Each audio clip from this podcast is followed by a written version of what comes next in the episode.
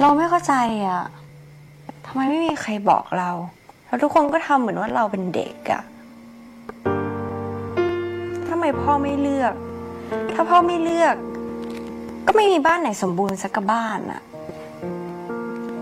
แต่แกก็ไม่เคยรู้สึกขาดไม่ใช่หรอ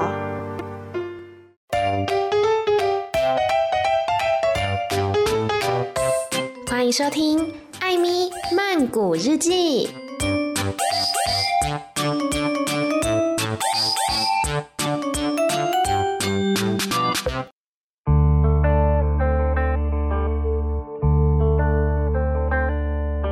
萨瓦迪卡，米娜卡，欢迎收听《艾咪曼谷日记》，又来到了艾咪看泰影这个单元了。今天呢，没有要跟大家介绍电影，而是要跟大家推荐一部泰国的电视剧。那在推荐之前呢，要先跟大家来聊聊泰国的电视剧大概可以分成哪些类型呢？嗯，其中有一个部分。台湾或是海外的观众，如果比较知道的话，可能会是 BL 剧。我自己也是从看 BL 剧开始的，可是这个太多可以讲了，之后再独立做一集好了。那除了 BL 剧之外呢，还有一些像是古装剧，例如说，呃，前几年非常非常火红的《天生一对》，听说火红的程度是到播出的那一天呐、曼谷通通不塞车，因为大家都赶着回家要看电视剧播出。我是没有经历过啦，不过呢，我觉得听起来好像真的很好看。除此之外呢，还有像是三面那家啊、夏萨龙花香等等，都是泰国很有名的古装剧。那再来呢，就是一个伦理狗血剧或是家庭剧。常常在看伦理狗血剧的时候呢，你会怀疑自己的价值观。这边来跟大家介绍几部近几年比较有名的泰国伦理剧。首先，第一部呢叫做《风吹落的树叶》，是去年的戏，主角是平采娜，就是《初恋那件小事》的女主角，还有人称推哥的 Push。那这个故事是这样子的：有一个人，他叫做妮拉，那他原本呢是生理男性，心理女性。从小只有妈妈支持他，可是爸爸呢，对妮拉还有对妮拉的妈妈非常不好，可以说是虐待他们。只有妈妈跟姑丈对妮拉好而已。那长大之后呢，妮拉她在妈妈的支持之下去做了性别恢复手术。那做完这个性别恢复手术之后呢，妮拉看起来就是一个非常非常漂亮的一个生理女性这样子。那她就利用她的外表去吸引她的父亲。因为这时候她父亲已经认不出她了，然后就一个肖迪哥、色眯眯的老头这样子，看到妮拉就觉得哦，好漂亮哦，我要追她。那这个妮拉吸引她的父父亲，其实是为了要向他复仇，因为他从小就虐待他们嘛。可是这个时候，妮拉又遇到了小时候对他很好的那个姑丈，连姑丈也为他倾倒，对他展开追求。这个故事就这样发展下去。听了是不是觉得下巴都要掉下来了？一下姑丈，一下父亲。好啦，不过这就是泰国的这个家庭伦理剧，真的常出现一些人家说毁三观的剧情。再来呢，要跟大家介绍一个叫做《Club Friday The Series》，这是泰国的 A Time 跟 GTH 联合制作的一个，算是微电影吗？一个迷你电视剧，因为它的每一档呢都只有四集而已。那这些故事所有题材都来自于泰国的 Green Channel，他们所制作的一个电台节目，就叫做 Club Friday。里面呢有听众诉说的各式各样真实故事。那这个 Club Friday 呢，它是按季播出的，每一季都有不同的主题。现在已经来到第十二季了，所以是一个历史蛮悠久的剧集。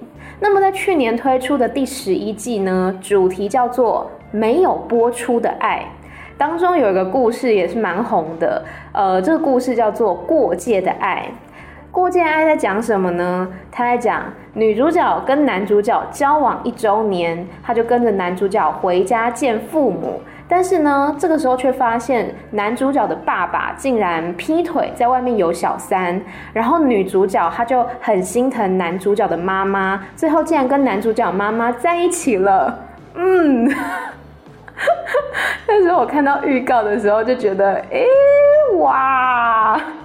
可是你要想想看哦，这些都是根据听众他们的真实故事而改编的，所以我就觉得，虽然有一些剧情我们看起来很荒谬，可是其实就是人生啊，人生就是这么的荒谬，所以我们才有办法有想象力去改编成很多很多的剧。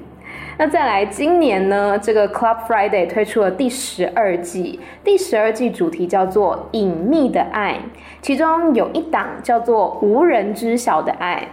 这个剧情是在讲说，男主角啊，他原本就有男朋友，可是他后来呢，跟这个男朋友分手了，去跟另外一个女人结婚。结果这个前男友找上门来，那个女人就是跟男主角结婚的那个女人就很生气啊。你知道他做了什么吗？他去跟另外一个女人在一起，就等于说一对夫妻个别跟自己的同性伴侣在一起就对了。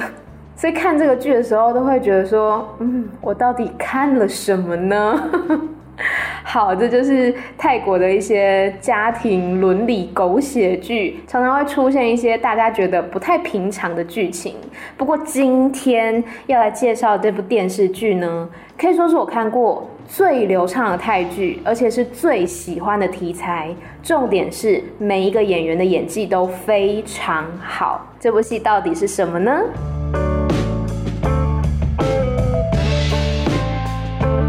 这部戏呢，就叫做《荷尔蒙》，总共有三季。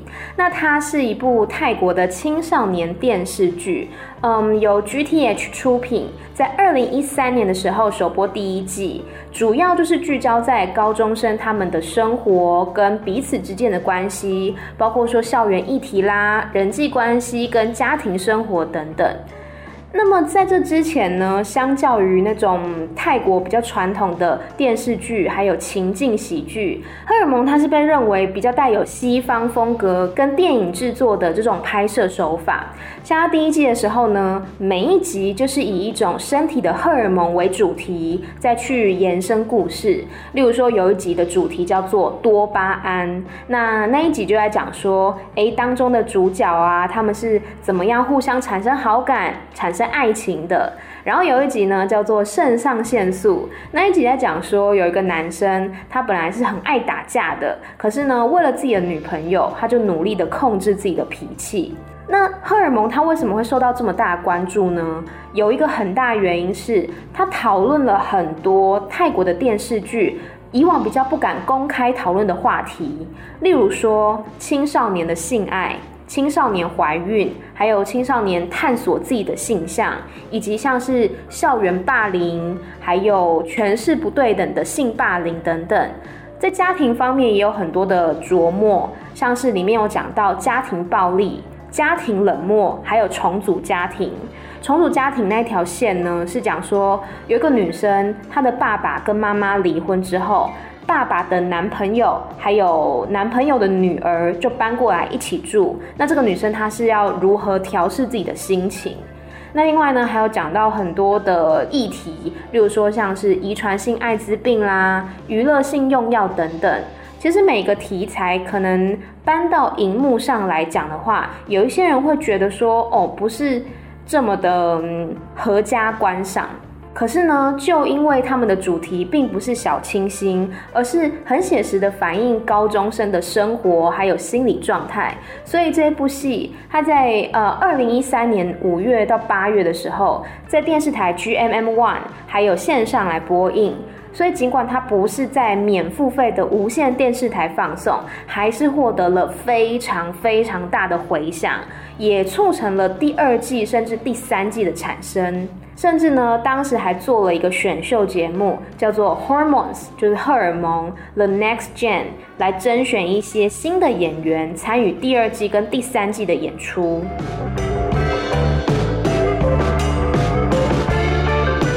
好，那荷尔蒙呢，它总共是有三季，一二季是同一批的主角。虽然里面是有不同的支线，可是每一个人物之间都有关系，就很像是隔壁班同学啦，就是三年一班、三年二班、三年三班这样子。那第二季开始呢，也出现了一些学弟学妹，这些学弟学妹到了第三季就变成他们来担纲主角。最让我惊讶的是，我后来在看资料的时候才知道，这些演员在演荷尔蒙的同时，那个当时呢，真的都是青少年，真的大概都是高中生那个年纪。然后我就觉得哇，非常的惊讶，因为他们演技相当相当好，而且很自然。我不晓得大家有没有看过泰剧啦，但是泰剧呢，我不知道是因为国情不同还是语言不同的关系，常常给我一种尴尬的感觉。有一些泰剧的剪辑也很迷样，就你不知道说为什么这边要跳接那边。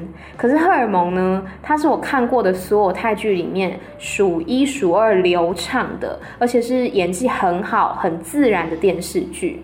尤其我觉得他的故事背景是在高中嘛，所以他讲的就很像是每个人在成长过程当中，你可能会亲自经历，或者是你可能曾经听说过的故事。也就是说，它其实不是一个很俗烂的电视剧，而是可以让你去体会说，哦，为什么这个角色他会这样做，他的心境是什么。里面有蛮多条故事线了，真的太多，我没有办法一一介绍。可是有一条线呢，是我很喜欢的。这一对 CP 呢，是呃 BG，就是男女 CP，少数让我觉得很有 CP 感，而且很可爱的。这个女生呢，叫做 Sabai，就是雪碧的意思。那她是一个性观念比较开放的女生，常跟学校里面的男生呢有一些来往这样子。那她其实啊是有一个大学生男朋友的，这个男朋友之前是雪碧的学长，也都是同一个高中的就对了。那这个男朋友呢还有一些小弟，其实是雪碧的同届同学。有一天大家都在，男朋友雪碧跟小弟们都在，然后大家喝多了就在睡觉。那其中呢，有一个小弟叫做派，他就去阳台吹吹风，让自己清醒一下。这时候呢，雪碧他就到了阳台，开始跟派调情。然后后来呢，诶，两个人还真的发生什么关系了。那后来被发现之后呢，这个大哥啊，就是雪碧的男朋友，就跟雪碧分手了。那这个大哥呢，也跟牌恩断义绝。那牌呢，他原本其实是一个很爱打架的人，可是之前为了呃要保护雪碧的关系，他就跟别人起冲突。就后来对方找上门来之后，好几次牌都要冲上去干架了，都被雪碧拦了下来。那看到这边可能会觉得说，哦，很好啊，很甜蜜的一对小情侣，原本也都好好的哦。可是呢，当凯每一次看到雪碧跟其他的男生待在一起，都会觉得说雪碧是不是出轨了？其实雪碧真的没有做任何对不起他的事情，但牌还是一直产生这样的担心。后来甚至产生了幻觉，就是以为他看到了雪碧跟其他男生怎么样。结果因为这样的关系，两个人就分手了。但其实分手归分手，他们还是放不下对方。甚至呢，后来在有人想要呃在暗巷接近雪碧的时候，是牌出来保护了他。而且后来有一段很可爱，就是雪碧她想要复合，可是又不明讲，他就帮凯呢做了课堂的笔记给他，然后凯也很可爱哦，他就顺势说哦，不然你帮我补习呀。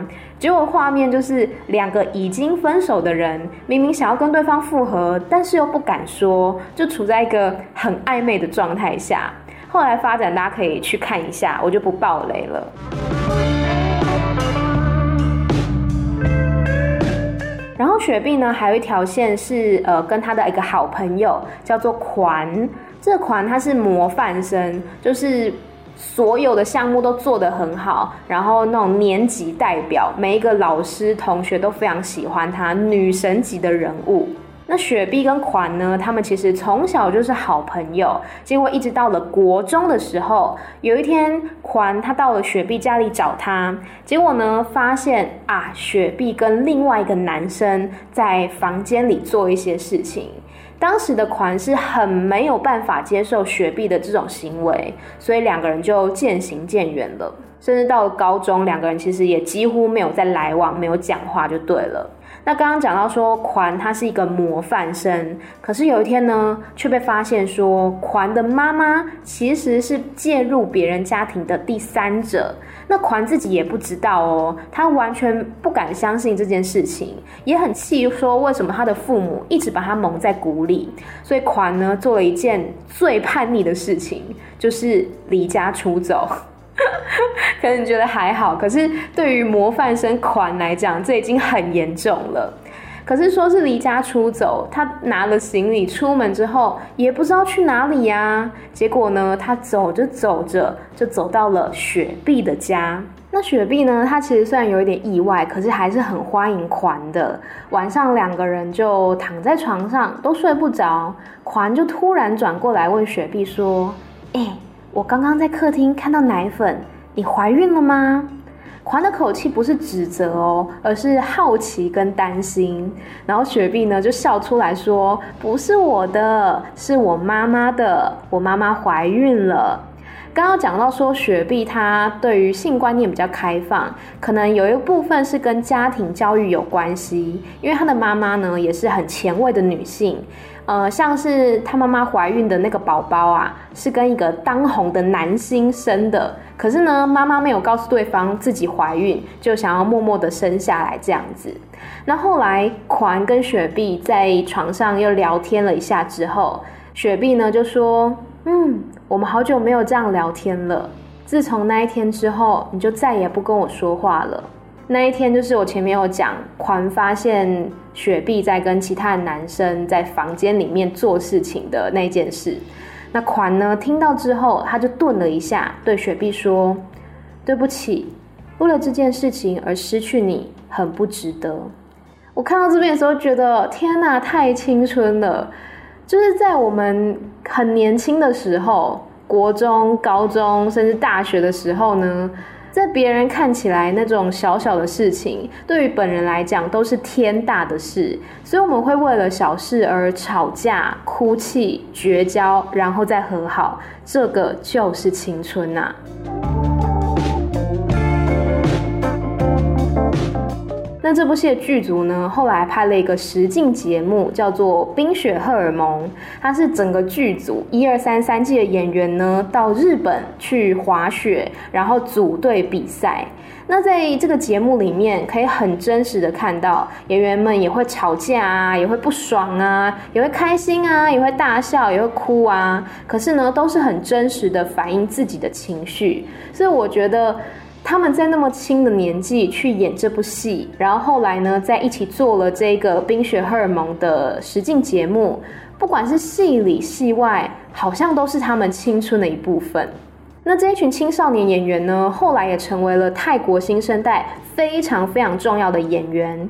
讲几个出来吓死你们！模范生的男主角，大家记得吧？茶农也有演这部《荷尔蒙》，然后模范生的男二 James。James 他同时也是泰国的偶像团体 Trinity 当中的成员哦。James 的演技非常非常好，他是透过我刚刚讲的那个选拔新演员的节目而出道的。然后呢，人称银行弟的 Bank 也是演了很多的戏哦，有很高的人气。他也是透过那个选秀节目出来的。以及我之前有跟大家提过说，泰国有一个女星啊，叫做 Pair，她之前呢确诊了那个肺炎嘛，她现在已经出院了，恭喜她。她去年演唱了《爱的救护》的主题曲，然后也演出了非常多的戏剧。Pair 也是透过选拔出来的。除此之外呢，还有去年红遍了整个亚洲的一部泰剧，叫做《铁石心肠》当中的那个霸道总裁斗，他也有演出荷尔蒙，就是我刚刚讲的，本来很爱打架，但是为了雪碧而金盆洗手的那个牌，就是他演的。那雪碧的演出者呢，叫做 Gao。Gao 最近也有一部戏剧深受大家的喜爱，叫做《我的秘密新娘》，是一个好像是间谍题材的爱情喜剧吧。另外呢，荷尔蒙系列里面有一个演员也是引起大家很多的喜爱，叫做三月，因为他的名字叫做 March。他曾经演出过《舞动奇迹》，还有去年的《莎莉公主》等等。其实我觉得那时候荷尔蒙他们用了这么这么多的新演员，有一些不管是透过选拔也好，或者是可能只演出过一两部戏，或是都演配角的那些小演员们，他是大量的启用这些青少年，然后呢让大家对他们开始关注，有点像是台湾之前的直剧场，一次培养了很多优秀的新生代演员这样子。那因为荷尔蒙这些演员呢，真的是在高中生的年纪就演出了，所以现在出道大概算七八年左右，可是也才二十出头而已，还有大好大好的前程，所以对他们的未来还是非常期待的。我上次呢有去一个音乐节，然后呢有看到荷尔蒙其中一个演员叫做 Michael，我跟他合照，我还跟他讲说我非常非常喜欢荷尔蒙这部戏，他一直跟我说谢谢。那我最初会开始看荷尔蒙呢，其实是一个泰国朋友推荐的。他跟我说，这一部戏当时对于泰国的社会风气也好，还有对于他们的影视产业，其实都有一定的影响。我可以说啦，即使荷尔蒙呢，它放到了二零二零年的现在，它作为一部泰国的青春校园剧，还是一点都不逊色。即使已经过了八年，它还是非常非常的值得一看。所以，如果你想要入门泰剧，但是不知道看什么的话呢，推荐你看《荷尔蒙》。可是有个缺点啦，就是你看了《荷尔蒙》之后呢，很多其他的戏你可能会只想跳过而已，因为《荷尔蒙》真的太优秀了。